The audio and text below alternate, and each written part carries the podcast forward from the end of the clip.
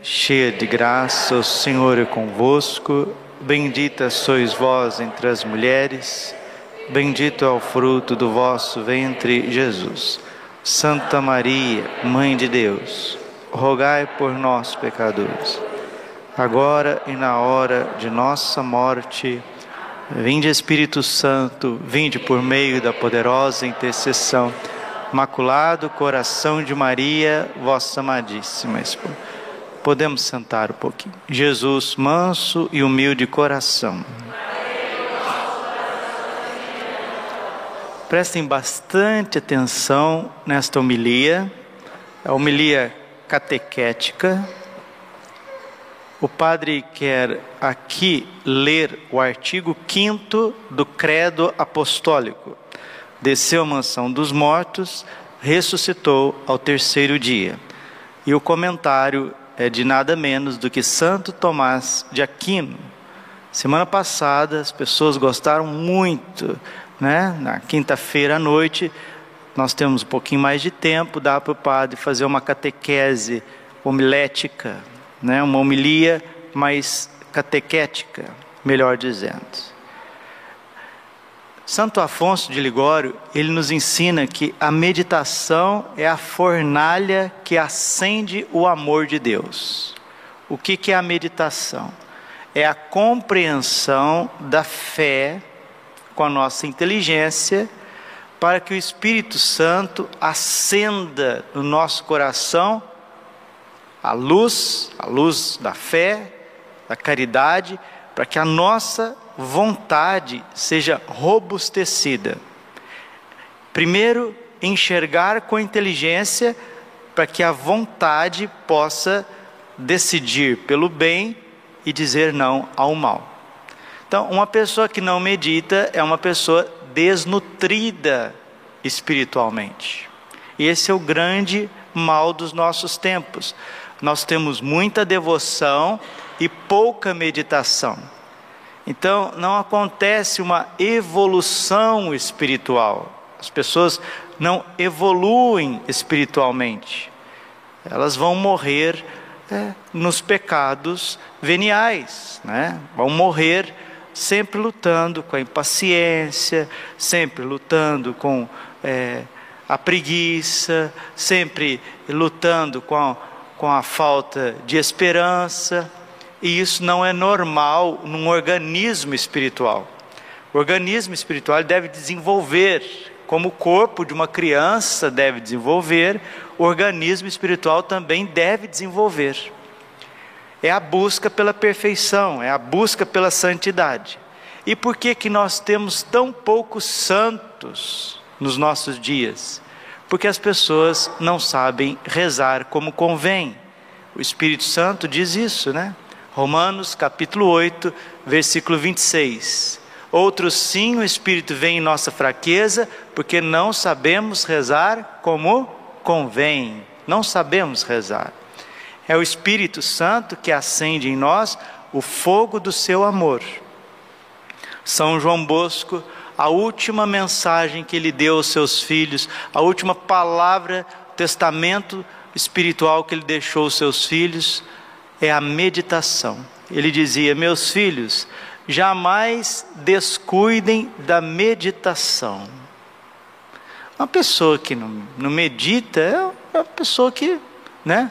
ela está tá lá, tá, tá, sei lá o que ela está fazendo, está tá fantasiada de, de, de, de, de padre, fantasiado de, de católico, não medita, não tem leitura, não tem profundidade, é uma coisa rasa. E assim, o que, que vai acontecer com pessoas que não meditam, não tem meditação cristã? Elas vão ser massa de manobra para tudo quanto é coisa nessa vida. Né? As coisas vão tomando conta né? O alcoolismo vai tomando conta, a drogadição, a prostituição, as ideologias políticas, as heresias, vai tomando conta. A finalidade da igreja, que é a salvação das almas, nunca esqueçam isso. A igreja está aqui nesta terra para salvar as almas, e ponto. Se a gente não medita, a gente perde a finalidade dos nossos atos. E a gente quer fazer dos meios um fim em si mesmo. Isso chama-se crise. Vocês percebam que está tudo mergulhado em crise, porque perdeu a finalidade. Então vamos meditar com Santo Tomás de Aquino. Desceu à mansão dos mortos, ressuscitou ao terceiro dia.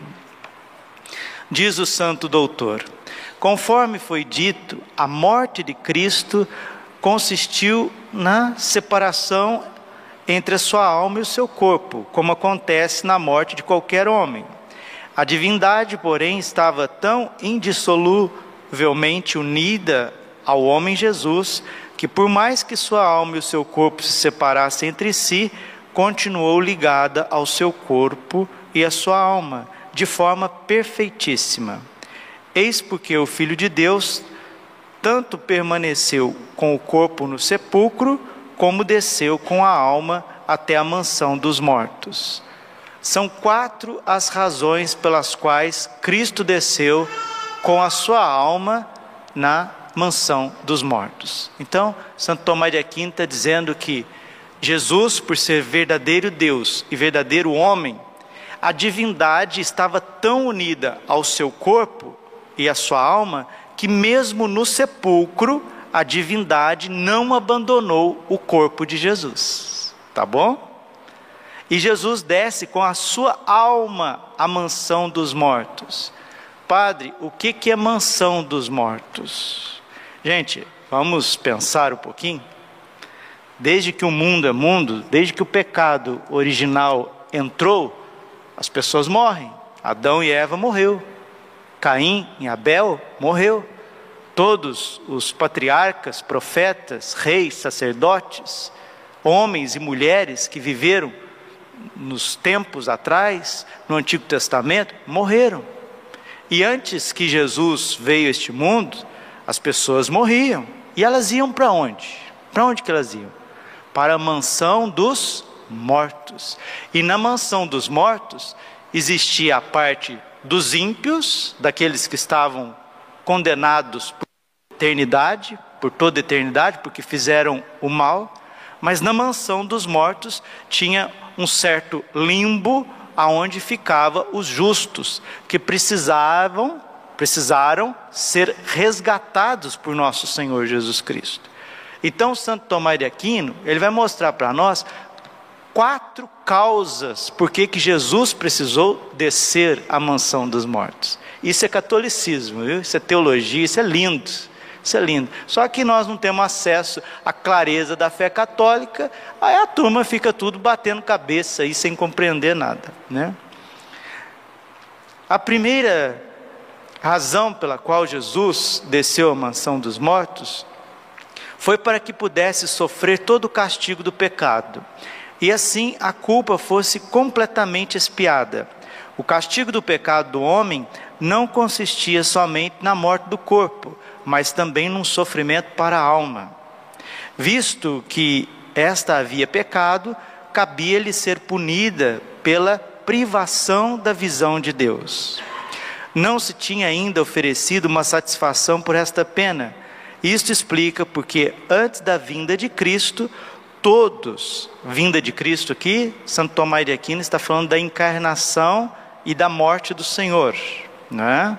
E da sua ressurreição. Todos, inclusive os santos patriarcas, eram obrigados a descer à mansão dos mortos.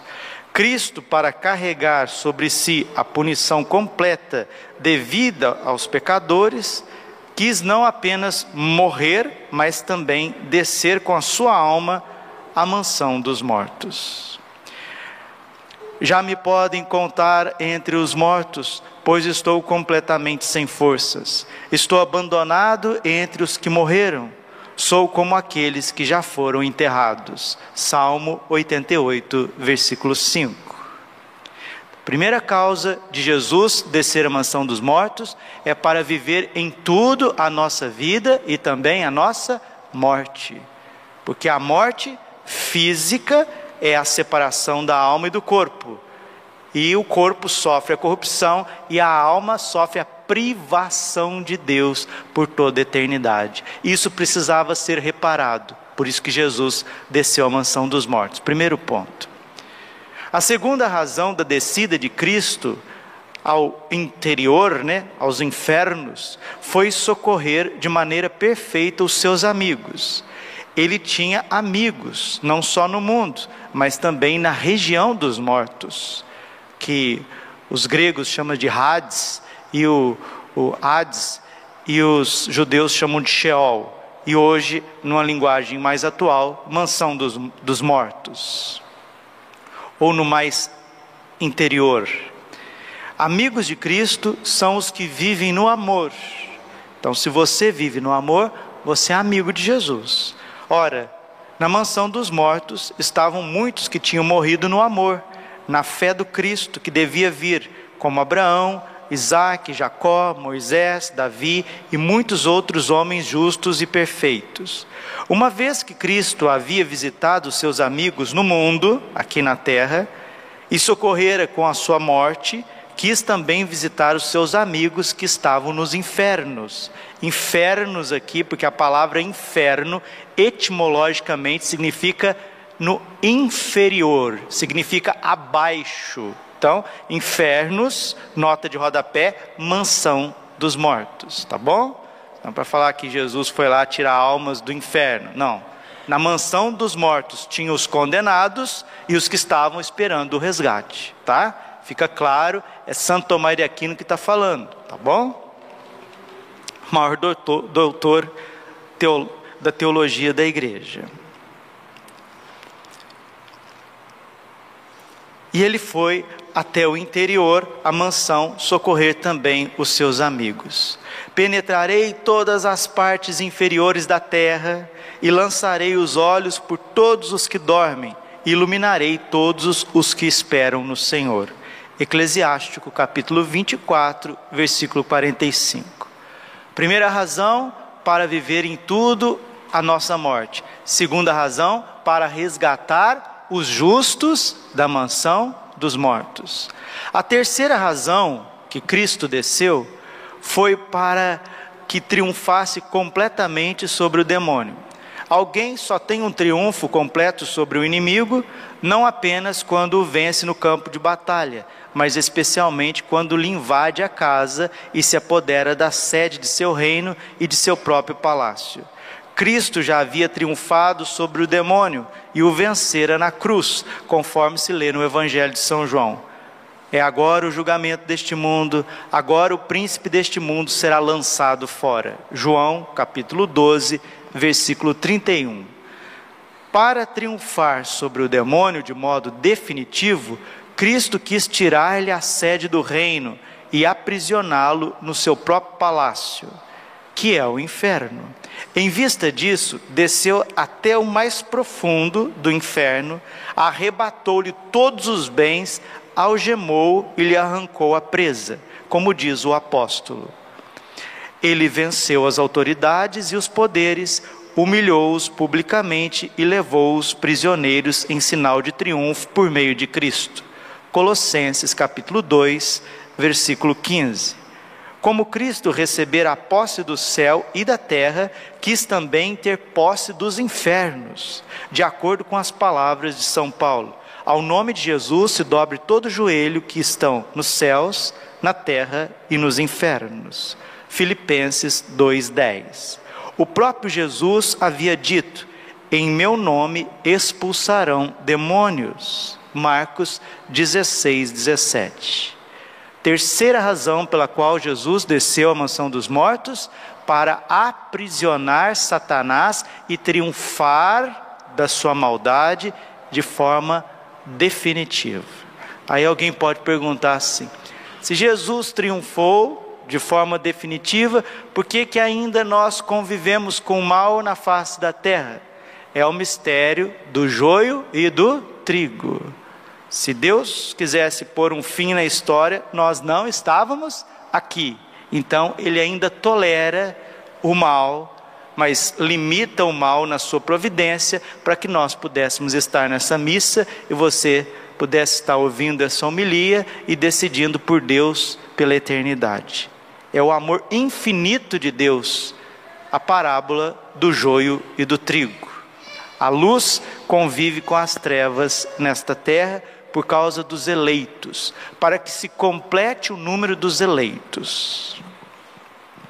A quarta razão e última foi para libertar os santos que estavam nos infernos. Infernos aqui, de novo, região dos mortos. Assim como Cristo quis submeter-se à morte para libertar os vivos, quis também descer aos infernos, a mansão dos mortos, para libertar os que lá se achavam.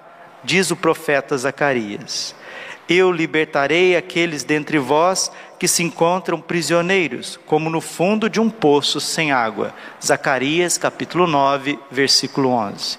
E o profeta Oséias diz: Ó morte, serei a tua morte, ó inferno, serei para ti como uma mordida. Isso está em Oséias 13, 14. Embora Cristo tivesse destruído totalmente a morte, não destruiu totalmente o inferno mas como lhe deu uma mordida, visto que não libertou todos que lá estavam, libertou unicamente os que lá estavam sem pecado mortal. Está vendo? Jesus desceu à mansão dos mortos para libertar os justos, e os que morreram no ódio, os que morreram no pecado, endurecidos, cristalizados, estarão lá por toda a eternidade. Com relação ao pecado original, foram dele libertados enquanto simples indivíduos, os que tinham sido circuncidados. E antes da circuncisão, as crianças, sem uso da razão, que se tinham salvo pela fé dos pais. Quanto aos adultos, foram salvos pelos sacrifícios, pela fé no Cristo que havia de vir. Todos se encontravam na mansão dos mortos devido ao pecado original de Adão do qual, enquanto natureza humana, somente Cristo poderia libertá-los. Deixou, pois, na mansão dos mortos os que aí estavam com o pecado mortal e resgatou aqueles que tinham morrido na justiça. Serei para ti como uma presa, como uma mordida, né? Está escrito Oséias 13, 14. Do exposto, podemos tirar quatro ensinamentos. Primeiramente, uma firme esperança em Deus, pois mais afligido que o homem esteja, deve esperar a ajuda de Deus e confiar nele em todas as circunstâncias da nossa vida. Se ele te criou, se ele te trouxe aqui, ele não vai te dar arroz com feijão? Se ele te criou, se ele te trouxe aqui, se ele derramou sangue, se ele desceu a mansão dos mortos, né? Você vai ficar sem gasolina, sem gás, sem energia elétrica, sem água. Não vamos deixar que o nosso Deus seja o estômago. Filipenses 3,18. Porque parece que o estômago fala mais do que a razão, né? Por isso que nós estamos fazendo essa meditação. Porque se o estômago falar mais do que a razão, a gente não encontra salvação, não, gente. A gente não encontra salvação, não. Ele não desamparou o justo vendido, mas preservou-o do pecado, não o abandonou e desceu com ele à prisão. Sabedoria, capítulo 10, versículo 13. Como Deus socorresse especialmente os seus servos, todo aquele que os serve deve sentir-se muito seguro. Olha o que Santo Tomás de Aquino está dizendo. Todos aqueles que servem a Deus devem sentir-se muito seguros. Aquele que teme a Deus de nada tremerá, nem terá medo, pois o Senhor é a sua esperança. Eclesiástico capítulo 34, versículo 14. Em segundo lugar, devemos despertar em nós o temor e não cair na presunção. Presunção é achar que a gente já está salvo, já está tudo certo. Embora Cristo tenha padecido pelos nossos pecados e descido à mansão dos mortos, não libertou a todos. Porém, tão somente os que se achavam sem pecado mortal, conforme foi dito. Os que tinham morrido em pecado mortal, deixou-os no inferno. Portanto, ninguém que morra em pecado mortal espere ser perdoado. Está vendo? São João Damasceno, citando o novo catecismo da igreja. Como não houve pe perdão para os anjos depois da queda, não há perdão para os homens depois da morte. O tempo do arrependimento é agora. Não existe arrependimento após a morte. Não existe emenda de vida após a morte. Não existe crescimento na graça de Deus após a morte. Agora que é o tempo de você meditar a fé católica. Agora é o tempo de você amar a Deus e amar o próximo. Agora, se você fica pensando só no estômago, em coisas materiais, em problemas, e deixa de meditar, deixa de amar, a hora que a morte bater na tua porta, você não está preparado para o céu. E isso é o mais importante de tudo, gente. Só que o homem moderno não está nem aí com isso. E se nós não nos convertermos, nós vamos seguir o ritmo dos homens que estão aí fora, da sociedade que está aí fora e nós vamos nos perder. E Deus não quer isso. A palavra é muito, muito clara, né? Os que tinham morrido em pecado mortal, deixou-os no inferno. Portanto, ninguém morre em pecado mortal. Quem morre em pecado mortal, não espere ser perdoado. Ficarão ali durante o tempo em que os santos patriarcas ficaram no paraíso, isto é, para sempre. O inferno é eterno, assim como o céu também é eterno. Irão os que fizeram mal para o castigo eterno, enquanto os que fizeram bem irão para a vida eterna. Mateus capítulo 25, versículo 46. Em terceiro lugar, devemos ser vigilantes. Se Cristo desceu ao inferno para nos salvar, convém que lá desçamos em espírito para meditar sobre os seus tormentos. Desse modo poderemos imitar o rei Ezequias, que no seu cântico dizia: Eu dizia para mim mesmo: vivi apenas metade da minha vida e já tenho que partir para ir passar do mundo dos mortos os anos que me faltam para viver. Isaías 38, 10. Aquele que em vida desce com o pensamento no inferno, com certa frequência não irá parar facilmente depois na morte, uma vez que esse pensamento afasta o pecado. Olha o que Santo Tomás de Aquino está dizendo: que nós, em vida, devemos descer ao inferno pela meditação, porque aqueles que descem ao inferno pela meditação jamais irão ao inferno porque Deus os preserva.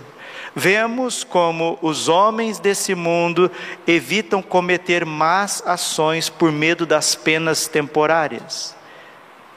É natural, pois, que se esforcem mais por evitar o pecado, por medo do castigo do inferno, cujo padecimentos são maiores, por serem mais longos, mais cruéis, mais numerosos. O livro do Eclesiástico adverte-nos. Em tudo que fizeres, lembra-te do teu fim e jamais pecarás. Eclesiastes capítulo 7, versículo 36. O quarto lugar, quarto lugar, com a sua descida aos infernos, Cristo nos deu um exemplo de amor. Ele desceu até lá para libertar aqueles a quem ele amava. Ora, nós também devemos descer até lá para ajudar aqueles que amamos os que estão no purgatório não podem se ajudar a si mesmos. Seria excessivamente insensível o indivíduo que pudesse socorrer uma pessoa querida detida na prisão, na prisão e não o fizesse. Quanto mais insensível, não será aquele que deixa de socorrer um amigo no purgatório. Não há comparação entre os padecimentos deste mundo e os padecimentos do purgatório. Está vendo? O maior sofrimento dessa terra não se compara ao menor do purgatório. E o Senhor e a Senhora têm o dever de socorrer as almas do purgatório. Santo Tomás de Aquino está explicando para nós. Intercedei por mim, vós, meus amigos, porque me feriu a mão de Deus. Jó, capítulo 19, versículo 21. No segundo livro dos Macabeus está escrito: É santo e salutar o pensamento de orar pelos mortos, para que sejam livres dos seus tormentos. É impressionante a quantidade de católicos que não têm sensibilidade com seus entes queridos, não rezam pelos entes queridos. Às vezes, malemar rezam no dia de finados. Mas nós devemos socorrer as almas do purgatório todos os dias, mediante o Santo Terço, mediante o jejum, a esmola e principalmente a participação na Santa Missa. Duas coisas, afinal, são necessárias ao homem: conhecer a glória de Deus e conhecer as penas do inferno. Estimulados pela glória de Deus e ameaçados pelo castigo do inferno, os homens se tornam mais cuidadosos e afastam-se do pecado. Ambas as coisas, porém, não são fáceis de serem conhecidas. Sobre a glória de Deus está escrito, Sabedoria 9,16.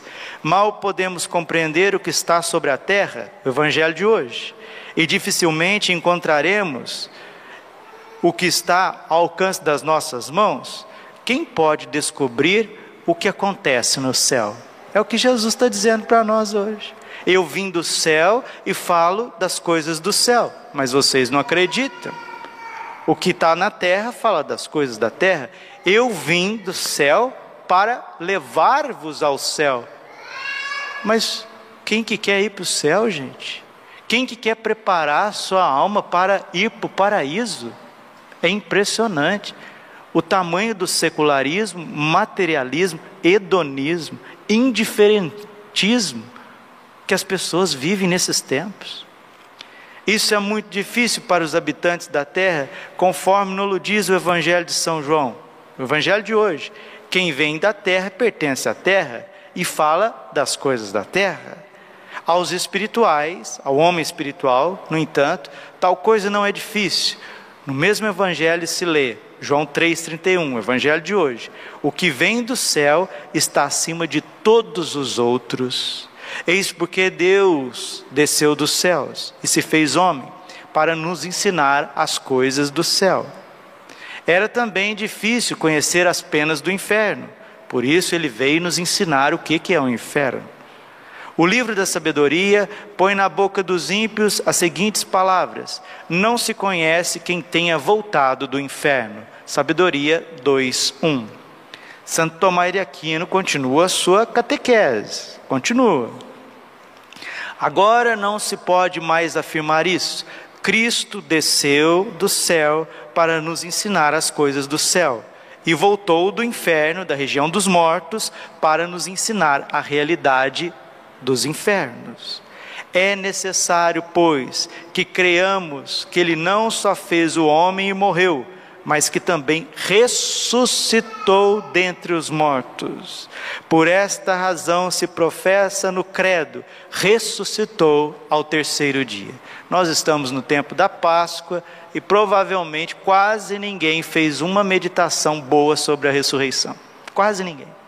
A gente vem nas liturgias, corridos, ouve a palavra, ouve até uma homilia, mas a meditação catequética, teológica sobre a ressurreição, eu quase que eu não vejo em lugar nenhum. Deixa Santo Tomás nos explicar mais um pouquinho. Não é para isso que a gente vem na igreja? A gente vem na igreja para rezar, a gente vem na igreja para entender as coisas de Deus, não é? Antes era assim, o povo ia na igreja para rezar, o povo na igreja pra, por causa de Deus, das coisas de Deus. Hoje não é assim mais não. O povo vem na igreja para reparar tudo, para criticar tudo, mas não para rezar, não para salvar a sua alma, não para converter. Chegamos nesse ponto, chegamos nesse nível. E a palavra nos diz o seguinte: continua Santo Tomás de Aquino. É necessário, pois, que creiamos que ele não só fez o homem e morreu, mas também que ressuscitou dentre os mortos. Sabemos pelos evangelhos que muitos homens ressuscitaram dentre os mortos, como Lázaro, o filho da viúva de Naim, a filha de Jairo. A ressurreição de Jesus, porém, é diferente daquelas e de todas as outras, em quatro aspectos. Primeiramente, quanto à sua causa, todos os outros ressuscitaram, não por seu próprio poder, e sim pelo poder de Cristo, ou devido às orações de alguns santos.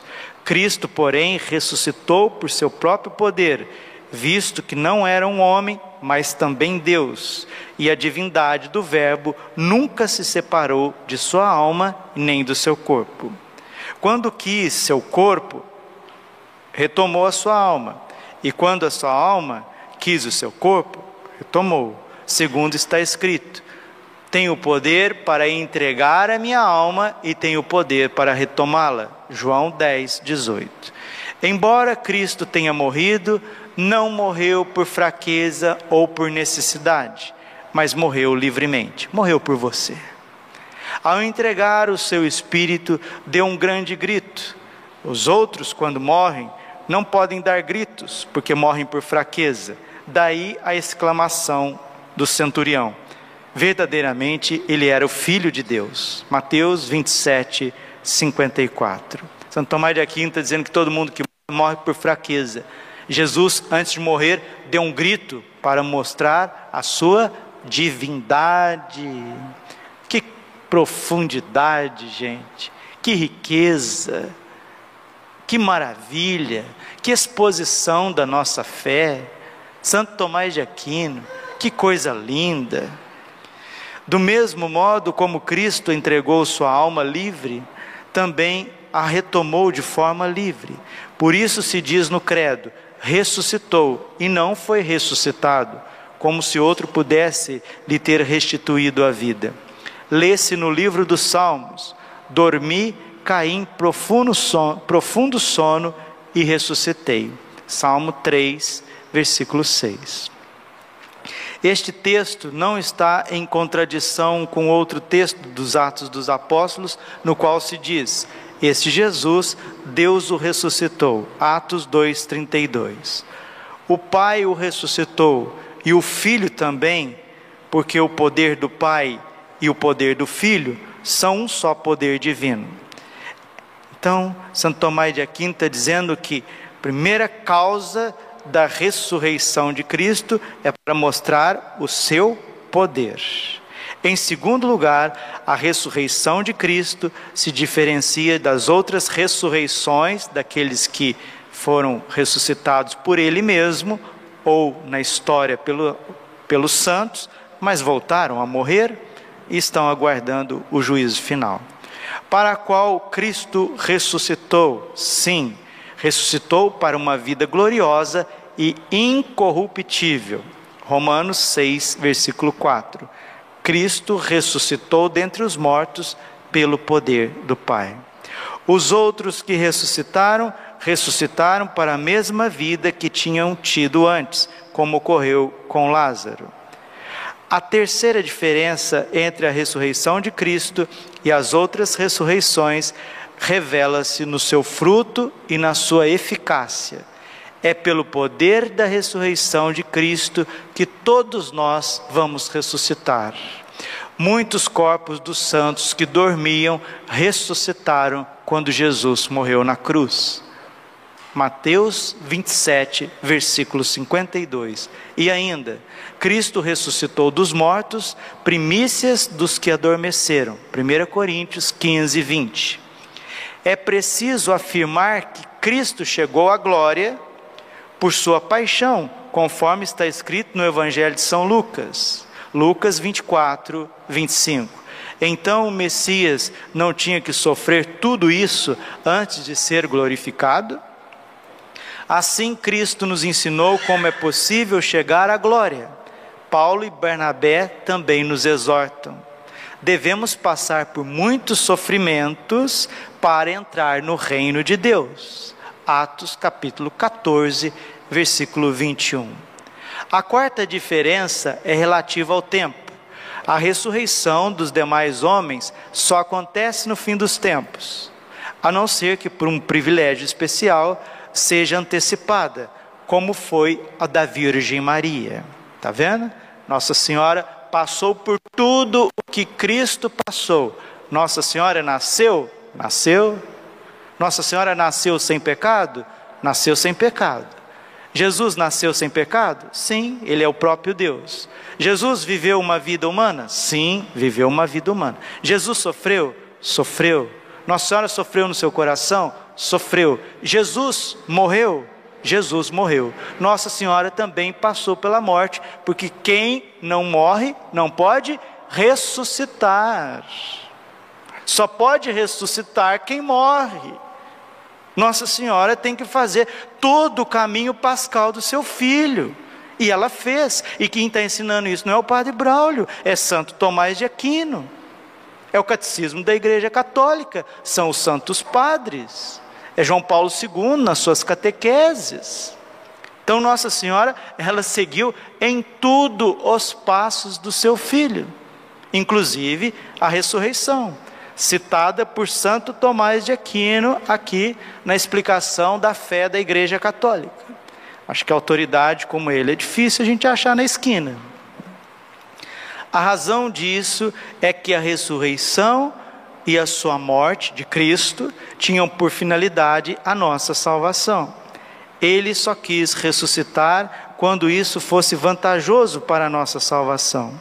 Se Cristo tivesse ressuscitado logo, ninguém teria acreditado na sua morte. Se tivesse ressuscitado muito tempo depois, os discípulos perderiam a fé na sua paixão, então ela seria inútil. Que utilidade haveria em ter eu derramado o meu sangue se desci ao lugar da corrupção? Salmo 30, versículo 10. Ressuscitou, portanto, ao terceiro dia, para que se acreditasse que realmente tinha morrido e para que aos discípulos pudessem conformar a sua fé. Podemos deduzir do que foi exposto quatro lições para a nossa vida. Né? Santo Tomás de Aquino falou das quatro razões da descida de Jesus à mansão dos mortos, falou das quatro razões da sua ressurreição e agora ele quer falar também de quatro razões para a nossa vida prática. A primeira é que devemos nos esforçar para ressuscitar espiritualmente da morte da alma em que caímos pelo pecado para a vida da justificação que se obtém por meio da penitência. Efésios capítulo 5, versículo 14. Desperta tu que dormes, levanta-te dos mortos e Cristo te iluminará. Esta é a primeira ressurreição sobre a qual diz João no Apocalipse: Feliz quem teve parte na primeira ressurreição.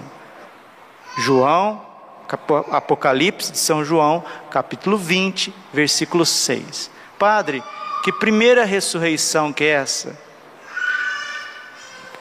Quem comete um pecado mortal está com a sua alma, alma morta, separada de Cristo.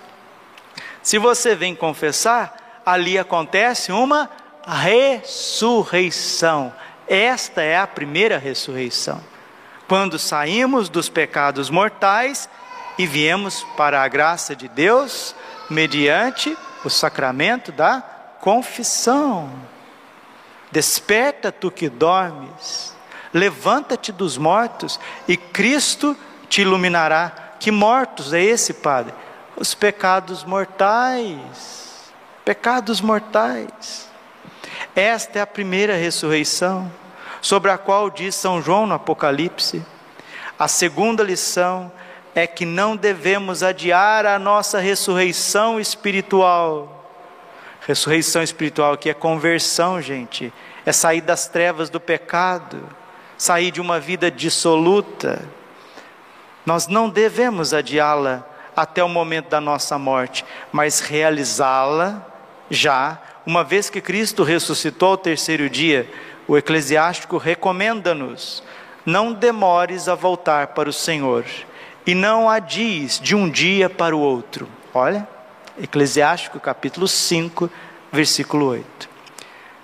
Se estás abatido pela fraqueza, não podes pensar nas coisas da salvação. Além disso, perdes uma parte de todas as boas ações que são realizadas na igreja, atraindo por tua persistência no pecado muitos males sobre a tua vida. Está vendo? Quem persiste no pecado está trazendo males, atraindo males na sua própria vida.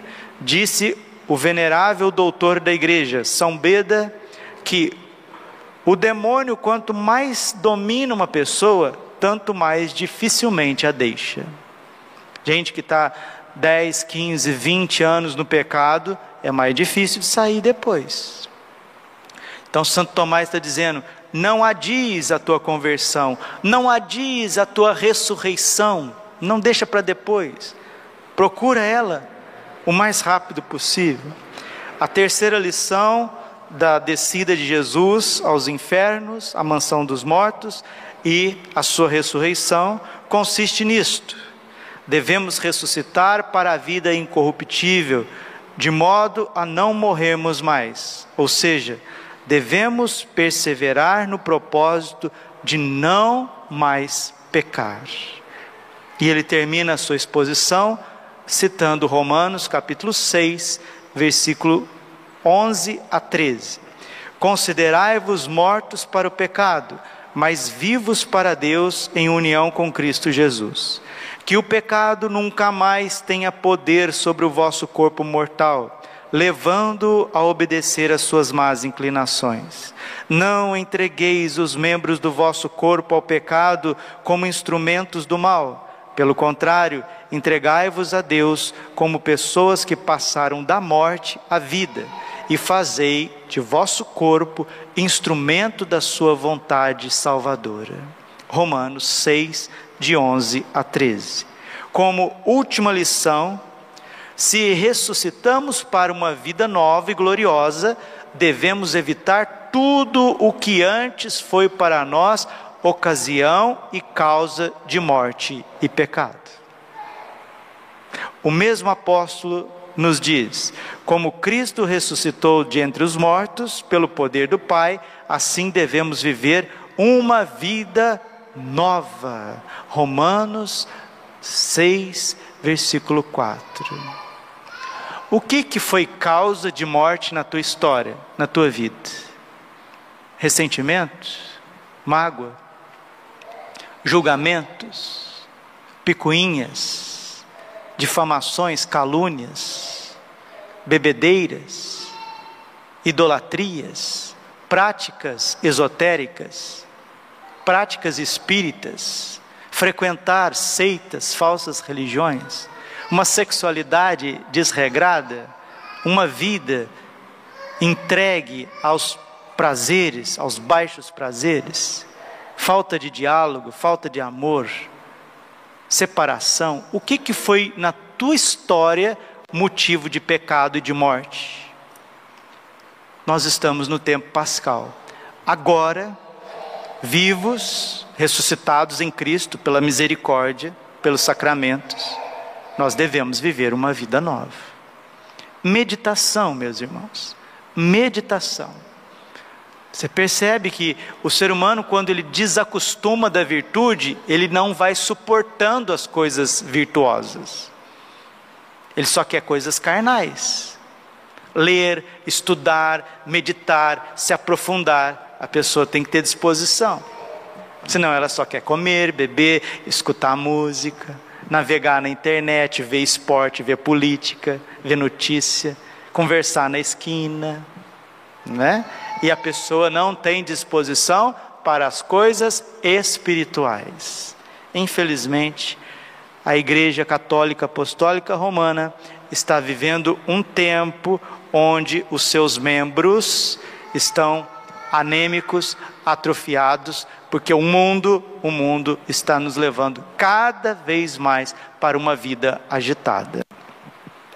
Nossa Senhora em Medigore apareceu agora no dia 25 de março e ela disse: Filhinhos, vocês estão perdidos, porque vocês se afastaram de Deus e se afastaram da oração.